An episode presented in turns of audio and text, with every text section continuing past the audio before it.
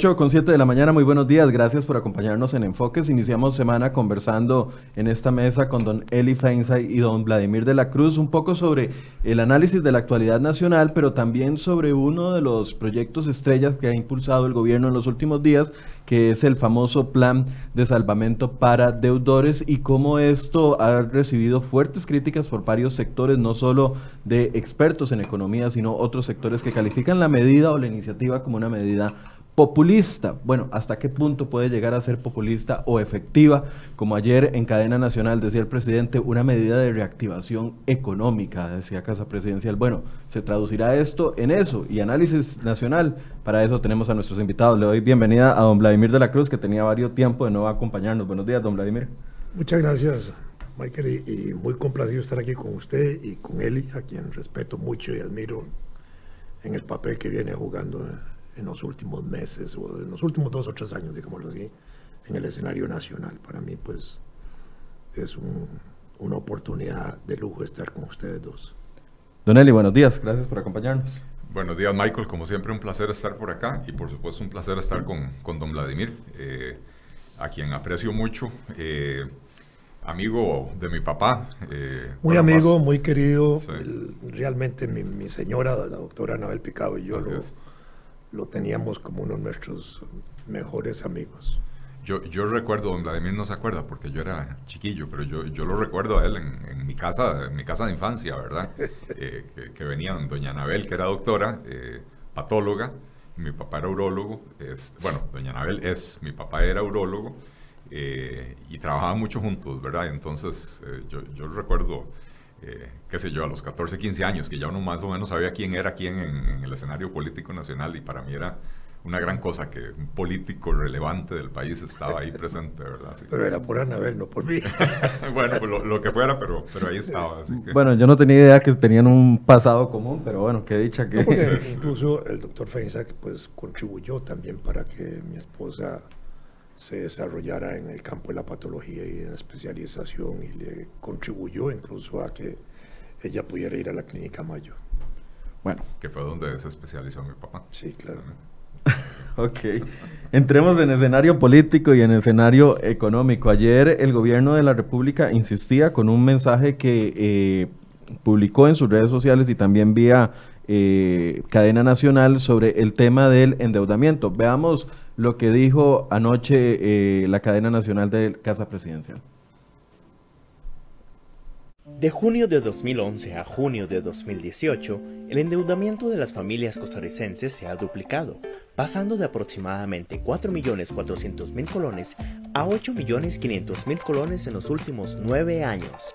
Ante esta situación, el gobierno de la República ha tomado acciones para mejorar la liquidez de aquellas personas cuya situación crediticia se ha visto comprometida por el alto nivel de endeudamiento.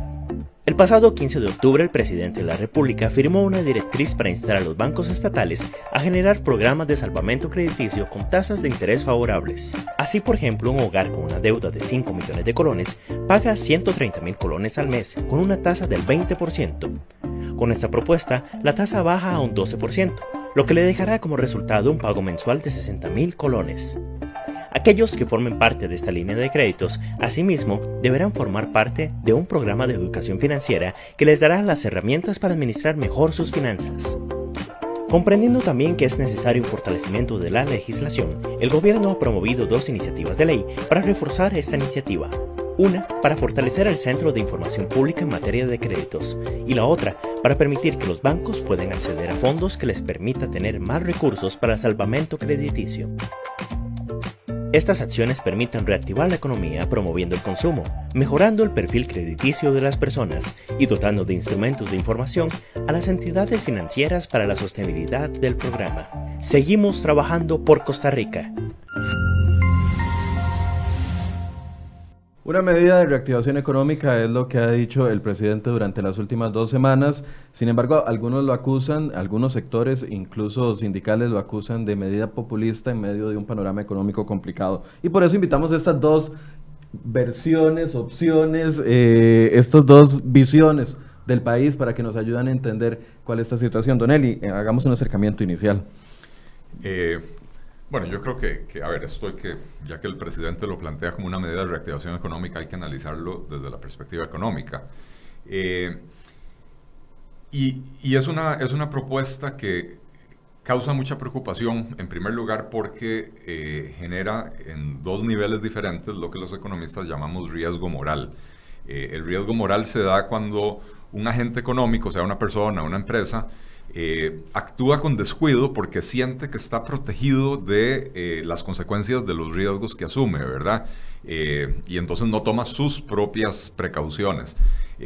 cuando usted crea un programa de crédito de salvamento de esta naturaleza, por un lado le está diciendo a entidades financieras, no solo bancarias, entidades financieras, que han otorgado créditos irresponsablemente, prestamistas financieras, tarjetas de crédito, bancos privados otorgando y bancos estatales otorgando créditos de consumo a personas que están sobreendeudadas, a sabiendas de que están sobreendeudadas, eh, eh, lo que les está diciendo es, no importa, continúen prestando irresponsablemente porque siempre va a llegar papi Estado a rescatar al ciudadano, pero el rescate al ciudadano les limpia los estados financieros a estas entidades financieras, les quita los créditos más riesgosos de sus estados financieros, con lo cual mejoran sus índices de, rentabilidad, bajan sus índices de morosidad, etcétera, eh, lo cual les permite seguir prestando de la misma manera. Y por el otro lado, al ciudadano común y corriente, el mensaje que le da es, no importa cuán irresponsable sea usted en el manejo de sus propias finanzas, no se preocupe, papi Estado va a venir a rescatarlo. Entonces, vaya, salga, agarre un club de viajes para irse a Qatar. Eh, y de paso vaya al almacén de electrodomésticos y compres una, una pantalla plana de 75 pulgadas para que pueda ver los partidos del Mundial eh, y cómprese un, eh, un, sistema de teatro en casa para que pueda oír los goles como que si estuviera Pilo Bando en la sala de su casa narrándoselos este, y continúe con esa fiesta porque al final del camino hay un crédito de salvamento, ¿verdad? Eh, y entonces esto manda señales eh, que no necesariamente son buenas para el desarrollo futuro, ¿verdad? Esto, un programa de estos puede aliviar la situación presente de las personas que califiquen, pero generar problemas incluso macroeconómicos, macroprudenciales en el, sistema financiero a mediano y, y largo plazo, ¿verdad?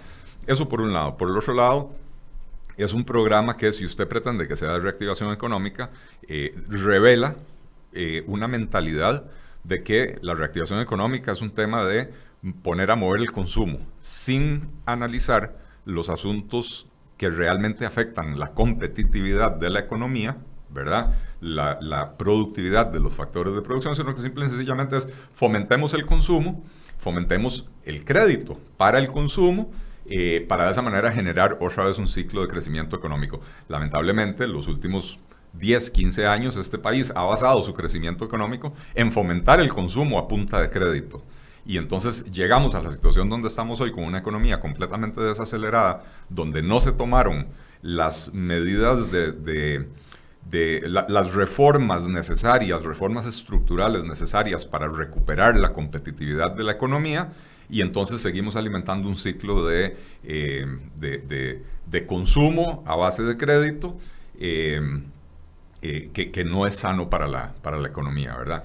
Y esto, esto tiene el, el, el problema de que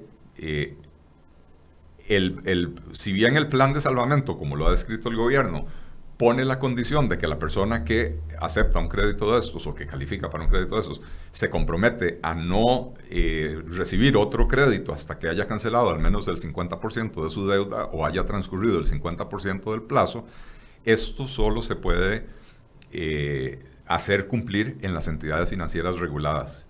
No hay manera de obligar a las financieras no reguladas y de regular o de, o de, exigirle a los almacenes de crédito, y perdón, a los almacenes de electrodomésticos eh, o, cualquier almacén que hace ventas, ventas con, con a crédito, eh, y, también, y por supuesto al, al, prestamista, al microprestamista de la esquina del barrio, que lo que está haciendo es lavar dinero del narco, ¿verdad? No hay manera de impedirles a ellos que sigan prestando el dinero. Y entonces una persona que tiene malas, malas, malos hábitos financieros, eh, no necesariamente va a dejar de acudir a este tipo de créditos. Por el otro lado, se habla de un plan de educación financiera para las personas que asuman estos créditos eh, de tres años. Usted puede matricularse en una maestría en administración de empresas en finanzas que dura solo dos años, año y medio a dos años. Eh, o sea, ¿qué es lo que le van a enseñar a la, gente a lo largo de tres años? ¿Quién va a dar esos cursos? ¿Qué tan rápido se puede diseñar un programa de esa naturaleza? Vaya a cualquier universidad eh, privada y le van a decir, necesitamos eh, seis, ocho meses para, preparar los programas. Vaya a cualquier universidad estatal, necesitan dos o tres años para diseñar los programas, para eh, sacar las, las, aprobaciones del CONARE, del CONESUB, de quien sea. Eh, ¿Quién va a dar esos cursos? ¿A cuántos profesores va a haber que contratar? Esto que va, a ser una nueva agencia de empleo para, para, seguir incrementando el empleo estatal en épocas en que más bien tenemos que disminuirlo. o sea, realmente surgen dudas eh, que creo yo que son dudas que hay que, analizar seriamente con respecto a la viabilidad de esa parte del programa, ¿verdad? Y por último, un programa que está enfocado básicamente en los asalariados, eh, eh, donde los bancos para poder calificar a una persona van a buscar estabilidad laboral y eso básicamente reduce el asunto a empleados públicos. Muy pocos empleados del sector privado, la mayoría van a ser empleados públicos, ¿Por qué? Porque el empleado público, cuando tiene la plaza en propiedad, usted no lo puede echar, entonces el banco se garantiza de que va a poder seguir cobrando eh, la deducción automática del salario. Eh, y, entonces cuando uno dice, ok, ¿cuál va a ser el impacto macroeconómico de esto? Empleados públicos son el 15% de la fuerza laboral. Eh, digamos que un tercio de ellos tienen problemas financieros. De ese tercio, ya estamos hablando del 5% de la fuerza laboral, de ese tercio no todos van a calificar para el crédito, ¿verdad? Y entonces, eh, al final de cuentas, es un programa que, probablemente va a tener un impacto eh, bastante limitado, ¿verdad? y por otro lado, si estamos hablando de que la deuda promedio anda en el orden de 8.3, 8.4 millones de colones, eh, ¿a cuántas personas le podemos llegar? Si usted mete 100 mil personas, eh, eh, son 800 mil millones de colones, ¿verdad? sería un programa enorme, ¿verdad? que, los mismos bancos no están en capacidad de, asumir una cartera de crédito de esa, de esa magnitud. Ahora, lo que sí es cierto es que es una medida atractiva, que genera algún tipo de rédito político. bueno, o que podría generar algún tipo de rédito. Ciertamente, a ver, y, los bancos ya han empezado a reportar en la última semana que recibieron un montón de consultas de gente diciendo, a ver, ¿cómo es esto del crédito de salvamento? Los bancos mismos van a necesitar varias semanas, si no meses, para diseñar sus programas si es que les interesa, ¿verdad? Yo ya he visto señales del Banco Nacional de que no, les interesa mucho el asunto, ¿verdad? Eh, el Banco de Costa Rica pareciera ser que, también dice, bueno, eh, vamos a diseñar un programa para cumplir con el eh, eh, con, la, con, con, la directriz, pero, pero un programa que no va a ser muy atractivo para la gente, ¿verdad? Pero a la gente le suena muy bien. De si usted está, usted tiene una deuda de tarjeta de crédito al 48% y le están ofreciendo pasarse a un crédito con una tasa de interés del 11,5 o 12%, por supuesto que a la gente le va a sonar muy bien. E insisto, las personas que califiquen van a sentir un alivio importante en su situación financiera personal o familiar. Eh, pero la probabilidad de que esto sea un programa que alcance a una masa importante de la población por los factores que ya mencioné es muy baja, ¿verdad? Entonces, eh, eh, la gente, si están hablando de educación financiera, es porque en el país no existe la educación financiera para la gente común, ¿verdad? Yo no estoy hablando de la gente que se matricula en una maestría en finanzas, ¿verdad? Eh, y entonces la gente oye esto y piensa que es una buena idea sin entender los pormenores del diseño de un programa de esta naturaleza y entonces le genera esperanzas. Y yo creo que generar falsas expectativas en este momento es más bien más peligroso. Como la afirmación de reactivación económica a, raíz de esto. en efecto. Don Vladimir, ¿cómo lo ve usted? A mí me parece que el problema de la reactivación económica debe verse en función primero de los productores, mm. De agilizar, digamos, todo lo que es el aparato productivo nacional, generar la confianza de la inversión, generar la confianza no solo de la inversión extranjera, sino de la inversión nacional para que reproduzca el capital y se reproduzca con ello la posibilidad de aumentar la capacidad de la mano de obra, etcétera, ¿no?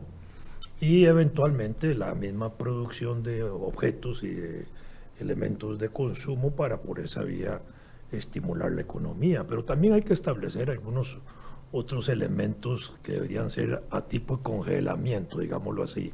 Congelar alquileres. No es posible que aquí la ley permita subir hasta el 15% anual. Aquí debería congelarse esa carajada.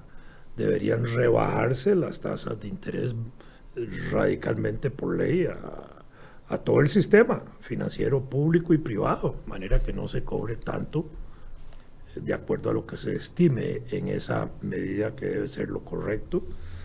Eh, en, los Estados Unidos las, las, tarjetas pagan creo que es el 4%. Y cuando son deudoras, cuando se atrasan el pago, suben al 24%. Y eso puede ser un buen índice. claro que es una economía dolarizada, pero es igual para los efectos comparativos entre una economía dolarizada y la nuestra. Perfectamente eso podría funcionar si se tienen los mecanismos. Está el encaje mínimo legal de los bancos. Es una reserva que tienen que hacer los bancos y, todos los bancos. Pero los bancos privados no ponen esa plata al servicio de los sectores que deberían estar destinada y se obliga a que eso caiga en el sector público donde hay riesgos de préstamos, por ejemplo, prestarle a los agricultores, prestarle a ciertos sectores de la economía nacional que son riesgosos. El sector privado no apuesta ahí, eso se lo pasan al sector público. Bueno, aquí debería haber un elemento solidario en ese sentido. Si es una política de Estado, el Estado puede regular esos aspectos. Al final de cuentas, eh, son los permisos que se dan también por ley, obviamente, para que esas entidades también funcionen. Eh, bajarles el crédito a las empresas comerciales y eso también, yo pienso que eso es una medida urgente que hay que hacerlas, eso se puede hacer.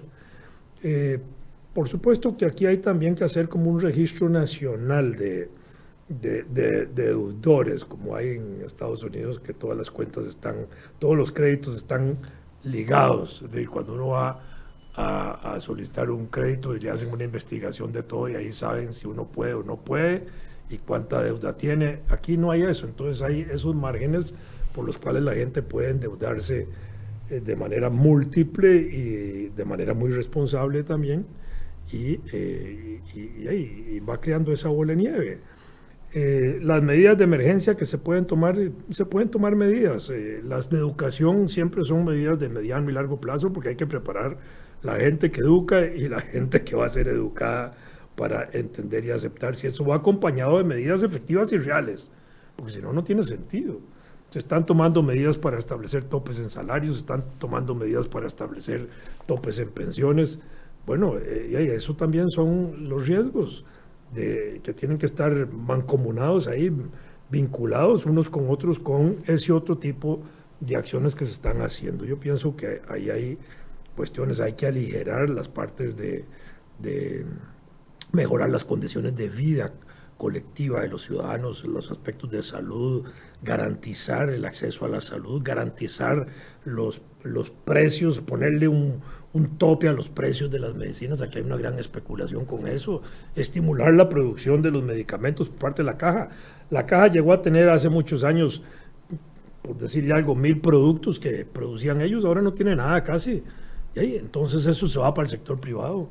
Y en el sector privado a veces tenemos los problemas de, de, los eh, intereses de las farmacéuticas.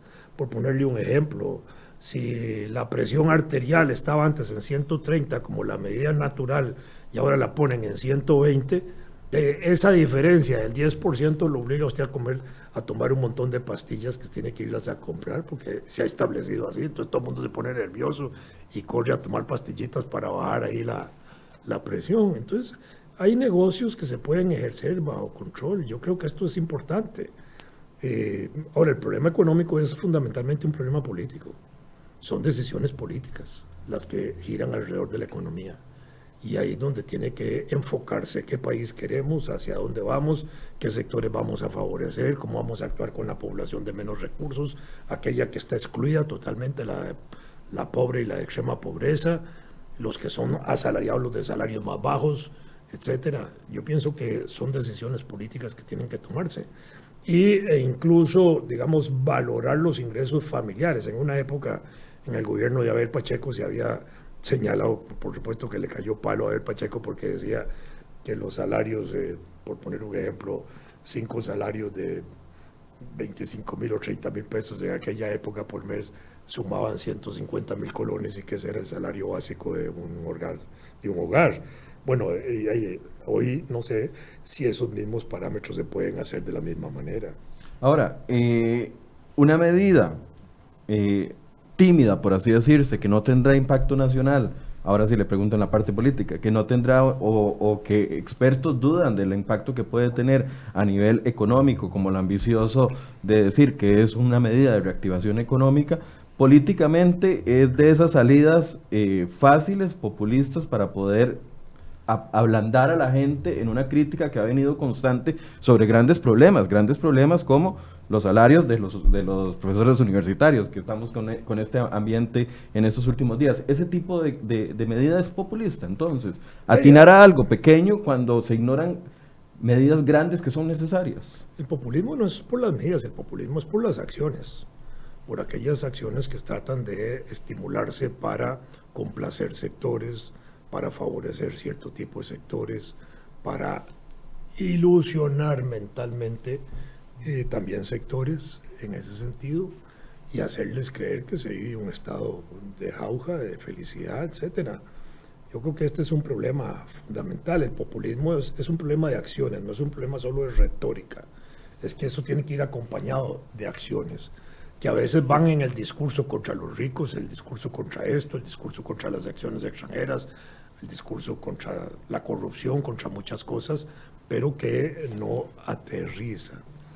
Eh, en este caso, cuando yo dije político es porque requiere el país un pacto político para atender acciones de esta naturaleza, de emergencia, de salvación nacional, de enfrentar mm, los problemas principales del país. Yo creo que urge en este momento una necesidad de reunir sectores políticos de los distintos partidos políticos, de los distintos sectores empresariales y, desde el y de los agentes sociales que también pueden estar involucrados en eso, para, con esa perspectiva, organizar políticas efectivas y donde participen en la, en la gestión de esas políticas los sectores involucrados. Eso no puede quedar solo en manos del gobierno. Don Eli, cuando vemos que, por ejemplo, el plan de empleo público naufragó, por así decirse, en el Congreso, los diputados dijeron, no, mejor esto, es una propuesta tan mala que mejor ni siquiera le entramos. Y el, gobierno se ve obligado a presentar una nueva propuesta de ley. Esos son los temas estructurales que deberíamos de estar discutiendo en cambio de este tipo de medidas pequeñas. Bueno, ese es uno de los temas estructurales que habría que, que estar discutiendo. Lo que pasa es que eso tiene que ver más con la reorganización del aparato estatal eh, para evitar su crecimiento descontrolado como se ha dado en las últimas décadas, eh, para poner eh, las responsabilidades de los funcionarios públicos en línea con todo el montón de derechos que han ido adquiriendo, ¿verdad? pero no es lo que va a resolver los problemas de competitividad de la economía costarricense. O sea, si, si, nosotros vemos el el índice de competitividad global, o si nosotros vemos el reporte Doing Business, eh, el reporte Haciendo Negocios del Banco Mundial, que son informes que detallan cuáles son los aspectos que dificultan el desarrollo de mayor actividad económica en los países. Eh, vemos que hay un montón de, campos en los que estamos muy mal, ¿verdad? Eh, el peso de las regulaciones en el costo de producción para las empresas, el tiempo que se requiere para poder iniciar un negocio, el costo que eso implica, em, eh, la carga impositiva eh, para las empresas, eh, que, si, la cumplieran, es, es, excesivamente elevada, ¿verdad? después hay otros, hay otros campos donde, que también lo señalan estos informes, ¿verdad?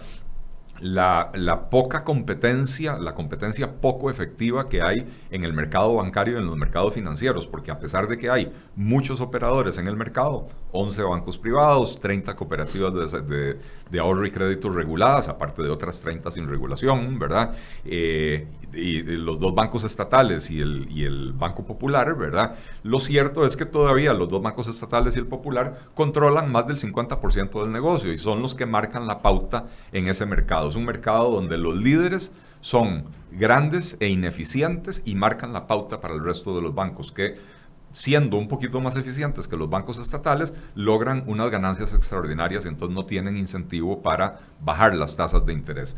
Entonces, eh, eh, otro sector que señalan es el, altísimo costo de las energías para la producción.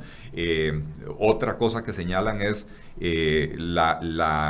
los altísimos costos de la seguridad social y los altísimos costos que impone la legislación laboral para la contratación, que hacen que cada vez sea menos atractivo contratar empleados y cada vez por eso lo estamos viendo en los índices de informalidad. La gente o contrata en la informalidad o contrata por servicios profesionales o busca la manera de reducir esa carga porque al final de cuentas el pequeño empresario en este país tiene que decidir entre comer o cumplir con toda la legislación.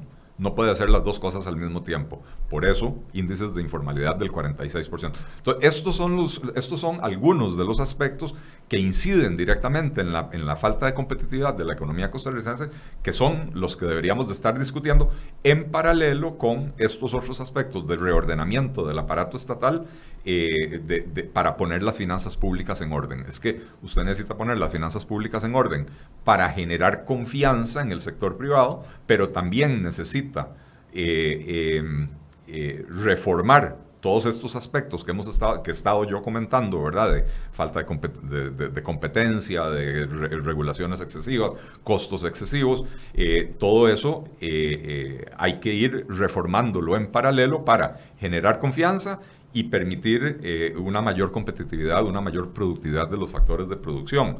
Eh, y quisiera aprovechar para hacer referencia a un comentario aquí de, de, una muchacha, Anabel Castillo, ya, ya lo perdí, pero bueno, ella básicamente decía, aquí está, dice, culpan a la irresponsabilidad ciudadana por el alto, alto endeudamiento, pero no dicen nada sobre lo carísimo que es el país. Eh, y tiene razón.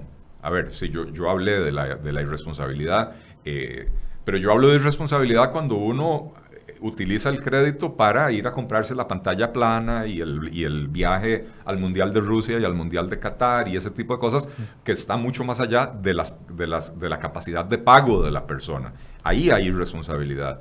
Eh, cuando usted su, su, endeudamiento es porque compró casa, eh, probablemente no va a estar sobreendeudado, porque al comprar casa le hacen un análisis de crédito y le van a decir, mire, la, la cuota máxima es 30 o 35% de su salario.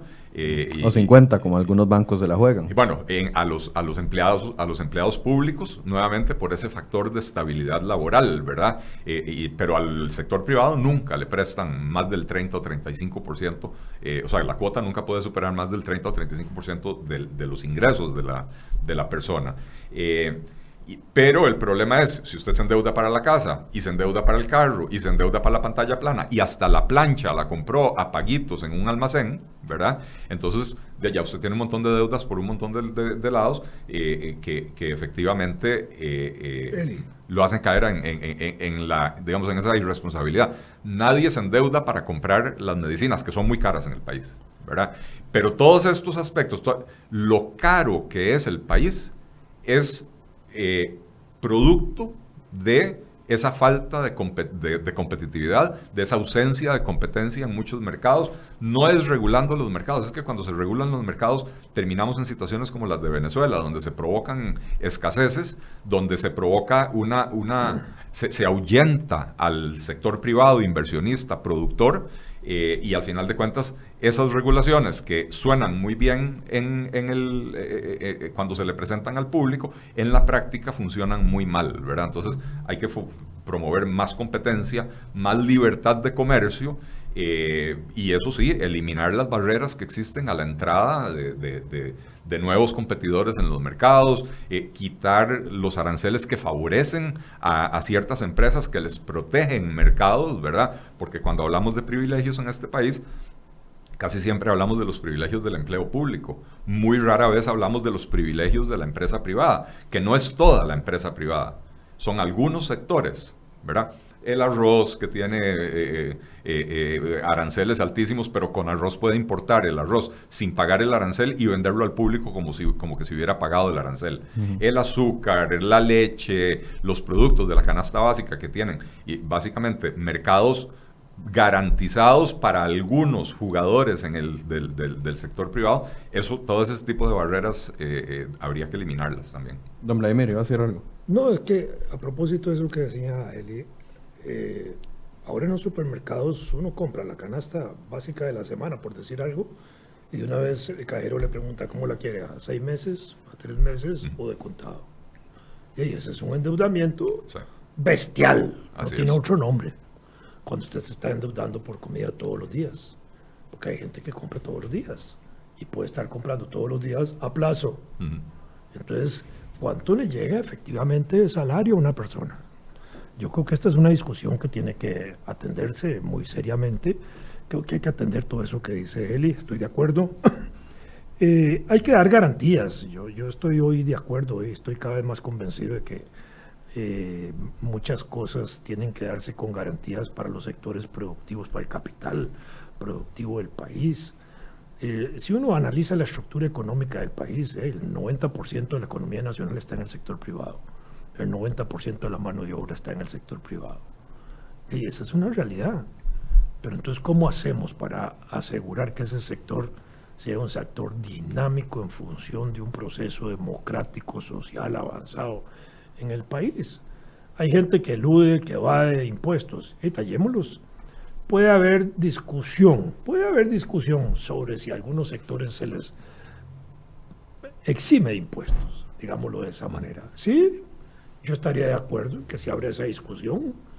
Si hay sectores estratégicos, claves, que por el papel importante que desempeñan en la economía nacional, en la contratación de mano de obra, en lo que sea, podrían estar exentos de impuestos.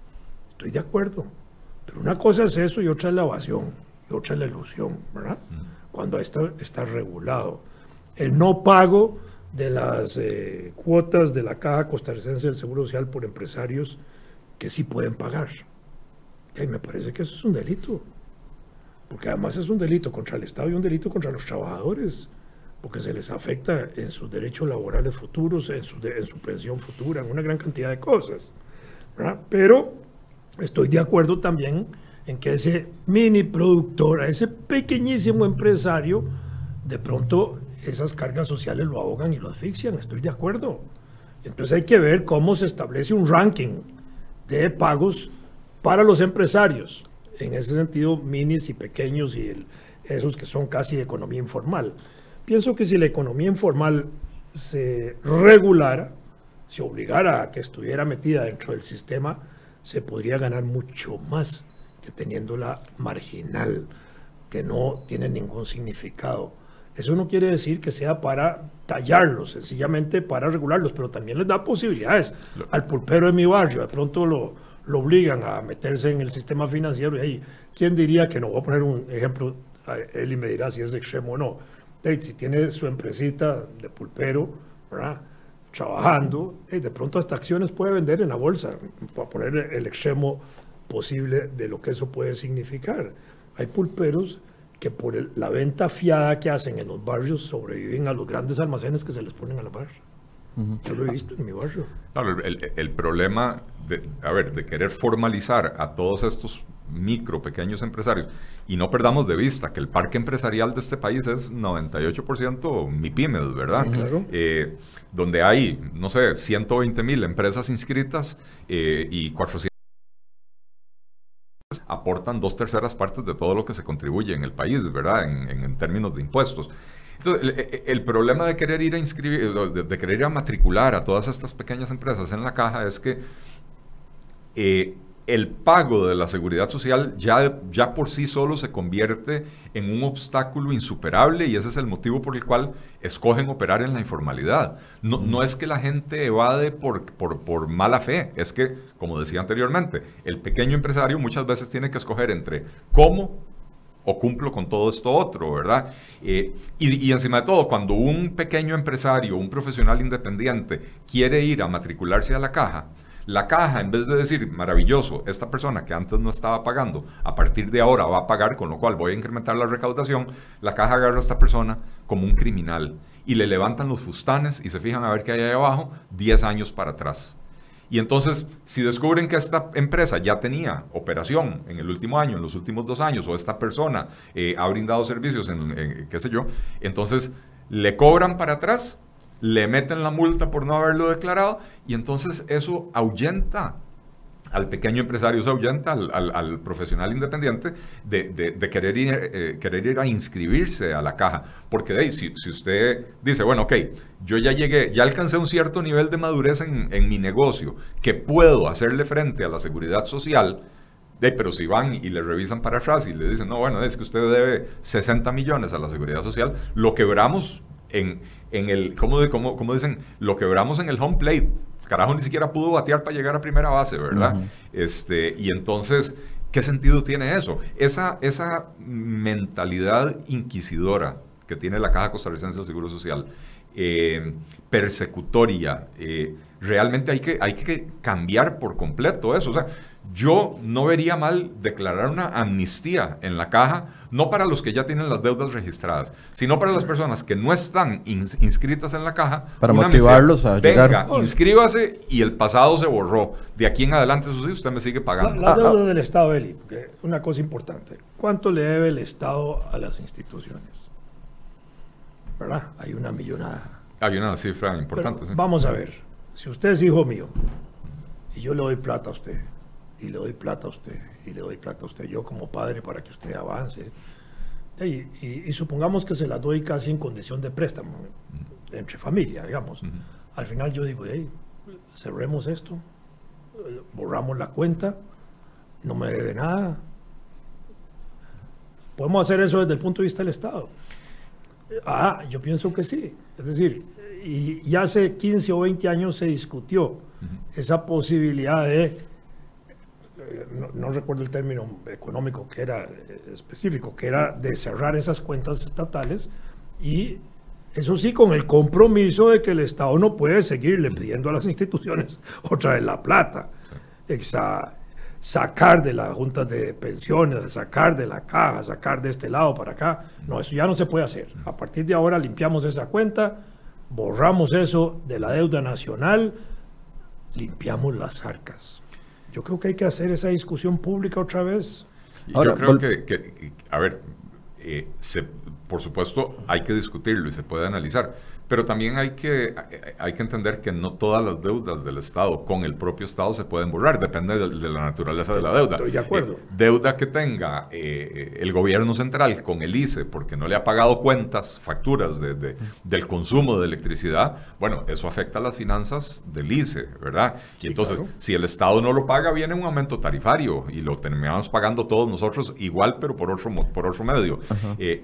Después hay deudas que tienen eh, entre instituciones del Estado que son, por ejemplo, los fondos de pensiones que compran eh, bonos del Estado. Bueno, esa deuda no se puede condonar porque quiebra al fondo de, pensiones, ¿verdad? Entonces, al final de cuentas, mi sospecha, yo no he analizado las cifras, pero mi sospecha es que la cantidad de deudas o, el monto total de la deuda estatal que se puede borrar, como lo sugiere don Vladimir, no va a ser muy significativo, lo cual no quiere decir que no haya que abrir la discusión o reabrir la discusión, porque en efecto hace unos 10 o 15 años se, quiso discutir eso. Ahora, volviendo al, al, plan de salvamento que, del que partimos, bueno, ya sabemos que algunos critican el hecho de que se está haciendo alcahueteando, algunos dicen alcahueteando, deuda, deuda a corto plazo, a largo plazo, simple y sencillamente para pagar menos, etcétera, etcétera. Pero quiero poner el ojo sobre el riesgo de los bancos públicos, porque si bien es cierto, eh, Vladimir, eh, don Eli fue uno de los primeros que lo mencionó la semana pasada y he escuchado muchas otras de estas opiniones que dicen, bueno, es que hay también un riesgo de, de, financiamiento o de no pago de esos créditos que eventualmente se va a traducir en un problema para los bancos que terminaremos pagándolo los costarricenses, ya sea capitalizando bancos o pasando por pérdidas, créditos que nunca se pudieron cobrar. ¿Hay algún antecedente de, este tipo de planes de, salvamento en la historia reciente que el Estado haya intervenido de esta forma para sacar al ciudadano o, y que haya puesto en riesgo la banca pública? Yo no recuerdo aquí en Costa Rica. Yo no recuerdo ni, ni en Costa Rica ni, ni en ningún país. Eh, digo, probablemente en países donde adoran las políticas populistas, como en Argentina, puede ser que, que lo hayan lanzado y yo no, no, estoy enterado, ¿verdad? Pero, pero digamos, en, economías que se precian de, de, decentes y respetables, yo, yo no creo que se haya lanzado una cosa así.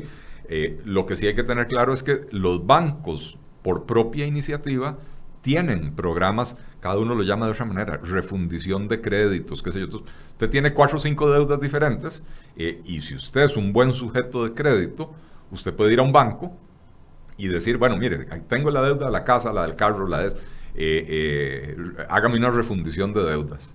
Y entonces el banco le compra las deudas que usted tiene con otras entidades, le, le convierte esto en un solo crédito más grande pero probablemente donde usted tiene deudas de tarjeta de crédito y otros tipos de deudas de tasa de interés más alta eh, y lo mete, por ejemplo, con una hipoteca en la casa, entonces no solo alarga el plazo, sino que además baja la, la, tasa de interés, ¿verdad? Pero para eso hay que tener la casa libre. ¿verdad? Porque si usted tiene la casa ya hipotecada, no, no, eso no lo puede hacer. La diferencia con lo que está proponiendo ahora el gobierno es que eh, eh, no, o sea, no son créditos hipotecarios, ¿verdad? Eh, son los créditos de consumo. Y entonces la pregunta es qué garantía van a tener los bancos de repago. Por eso lo están limitando a los asalariados. Porque al asalariado eh, el banco le puede hacer una deducción automática. Pero eso implica, para el sector privado, eso implica que la empresa en la que trabaja el funcionario, el trabajador, tiene que tener un convenio con ese banco en particular. Porque si, incluso, si no, incluso hay hasta variación de tasas. A mí me pasó. bueno, es que, es que es lógico, ¿verdad? Si, si, si su empresa paga, por decir algo, en la vivienda, o sea, si a usted le depositan su salario en la vivienda y usted va a hacer una refundición de crédito en el Banco Nacional, el Banco Nacional no le puede hacer deducción automática a usted. Y entonces usted presenta un perfil de riesgo mucho más alto que el del funcionario público al que sí le pagan en el Banco Nacional. Entonces, eh, eh, hay, eh, es lógico que exista una diferencia en la tasa de interés. La tasa de interés, al final de cuentas, es un reflejo de dos cosas. El nivel de riesgo de la persona que está pidiendo el o sea, el nivel de riesgo que representa la persona que pide el crédito y la falta de competitividad o el volumen de, de competencia que haya en ese mercado.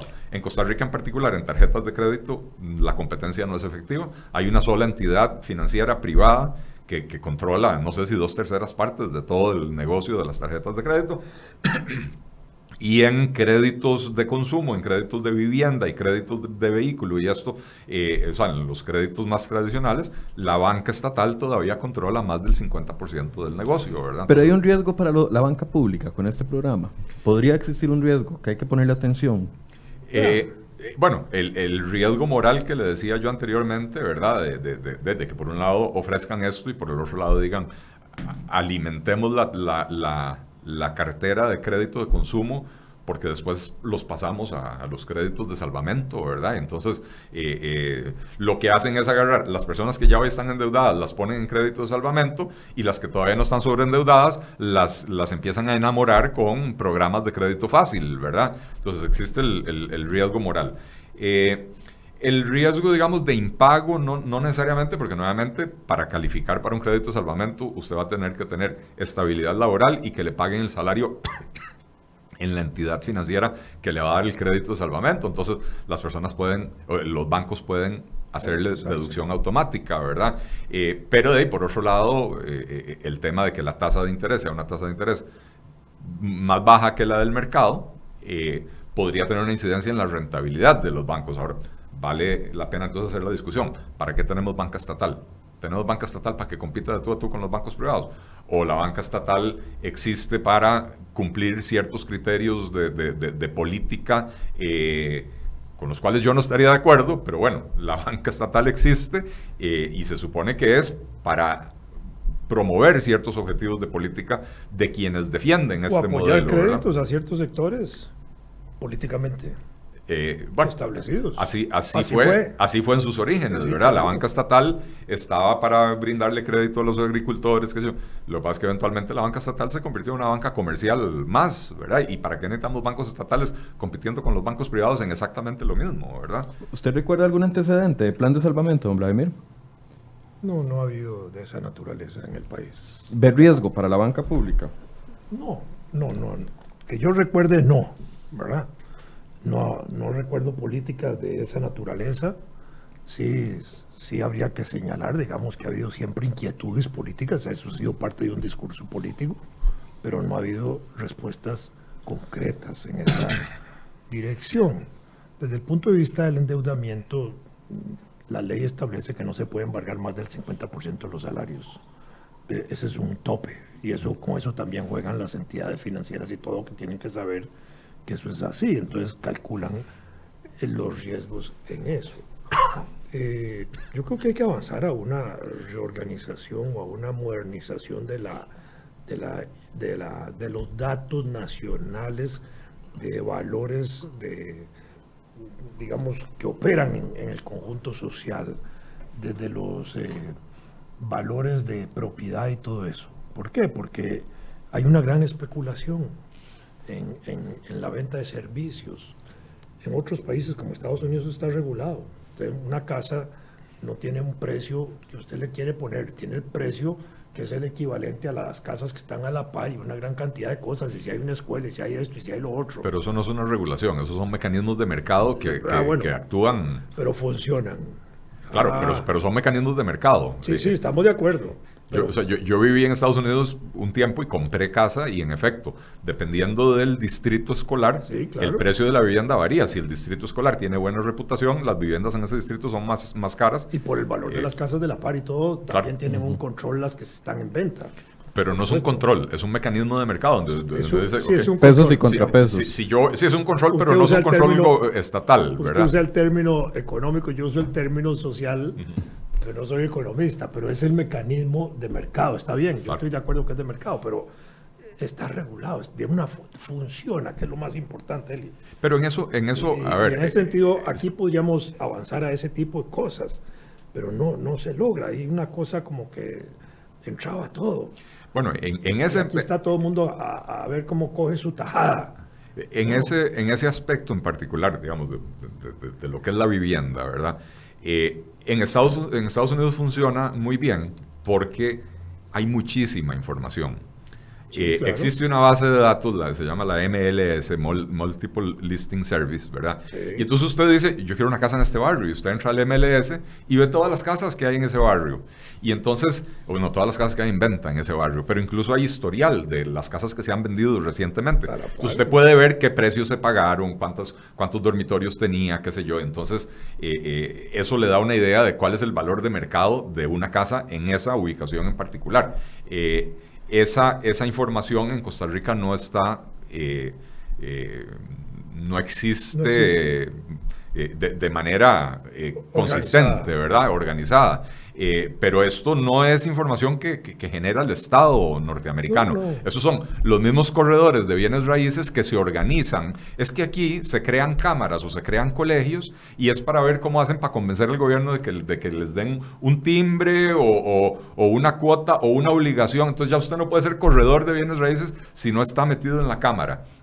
Las cámaras allá se organizan, digamos, el equivalente de la Cámara de Corredores de Bienes Raíces, se organizan en Estados Unidos y crea el MLS. El MLS es una criatura de la asociación, digamos, de corredores de bienes raíces. Entonces, eh, claro, medidas que fomenten la transparencia, la generación de datos eh, para que las personas tengan mejor información a la hora de tomar decisiones económicas, claro, es importante fomentarlas. eso, es lo que, eso es lo que puede ayudar en parte a resolver el problema. La otra es ciertas políticas de importación de bienes.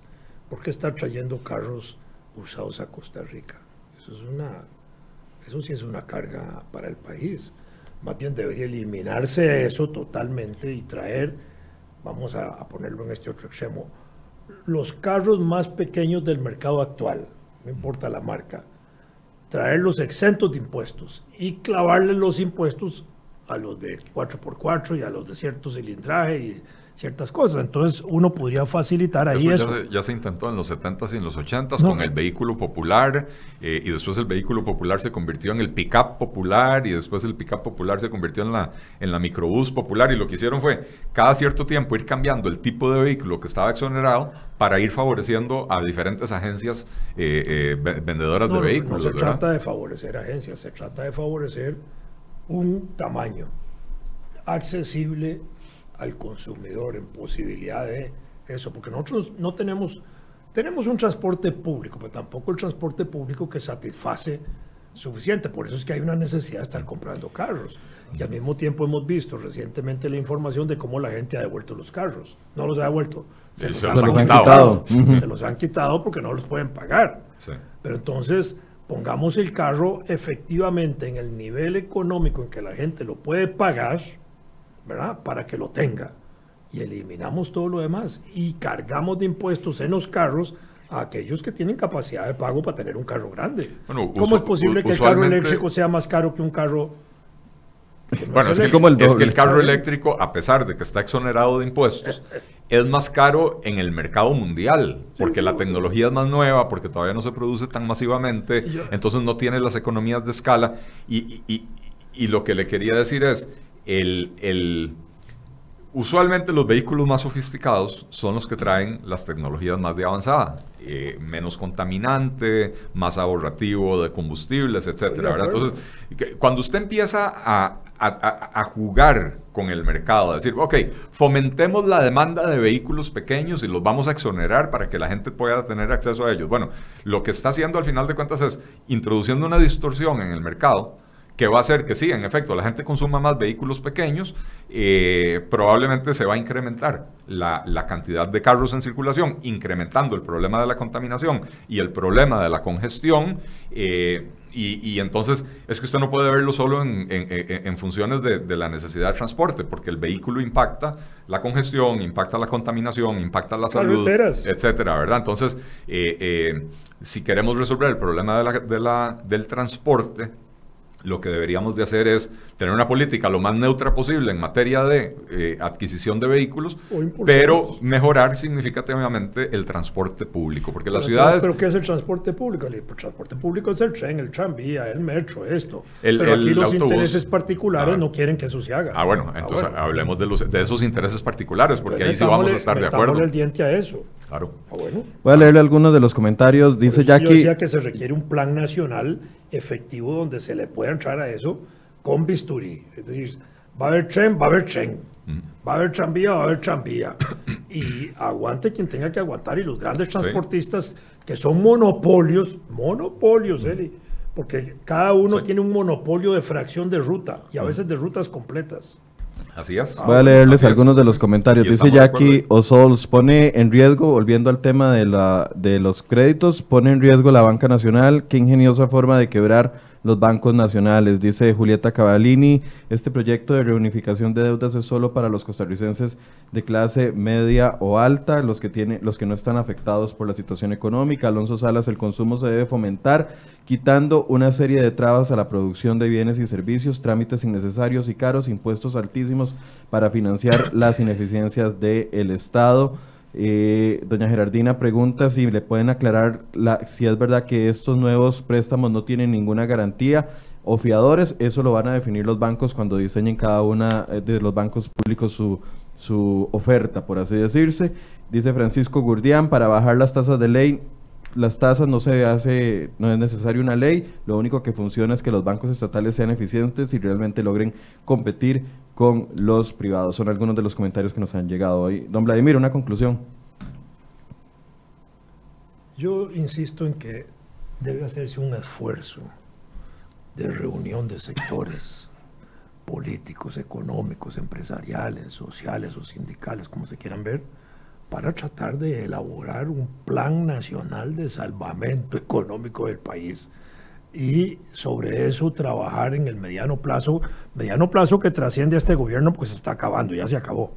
Y No ni empezado, tienen Ah. menos de año y medio. no, pues ya solo le queda un año. Un año, porque viene el año electoral Claro. que lo mata. Y eh, entonces ahí trabajar en esa dirección, pensando en que eso debe trascender al próximo gobierno y quizás al siguiente. Y en ese sentido, los sectores que pacten eso deben estar metidos y comprometidos en el comité de gestión o en el grupo de gestión que va a impulsar eso desde el gobierno, porque eso va a ser desde el gobierno, pero ahí tienen que estar involucrados todos y con transparencia, con discusión de los temas en todos los escenarios públicos para que la gente se eduque y tome conciencia de la necesidad que hay de atender esto de manera urgente. Don Eli. Eh, suena muy bonito lo que propone don Vladimir eh, de esta digamos, reunión de todos los sectores. Lo que pasa es que los antecedentes en el país han dado muy malos resultados. Recordemos, por ejemplo, la concertación nacional de, en el gobierno de Miguel Ángel Rodríguez. 98% de las cosas que se discutieron en concertación, yo era parte de la directiva, se aprobaron por consenso. Solo dos aspectos no, Eli. Seguros, privatización de seguros y privatización del ICE. Y eso echó a perder todo.